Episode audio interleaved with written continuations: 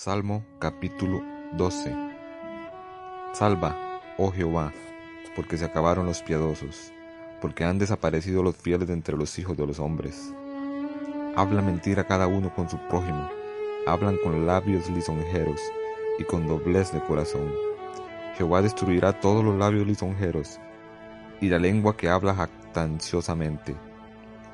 A los que han dicho, por nuestra lengua prevaleceremos, nuestros labios son nuestros. ¿Quién es Señor de nosotros? Por la opresión de los pobres, por el gemido de los menesterosos, ahora me levantaré, dice Jehová. Pondré en salvo al que por ellos suspira. Las palabras de Jehová son palabras limpias, como plata refinada en horno de tierra, purificada siete veces. Tú, Jehová, los guardarás. De esta generación los preservarás para siempre cercando andan los malos, cuando la vileza es exaltada entre los hijos de los hombres.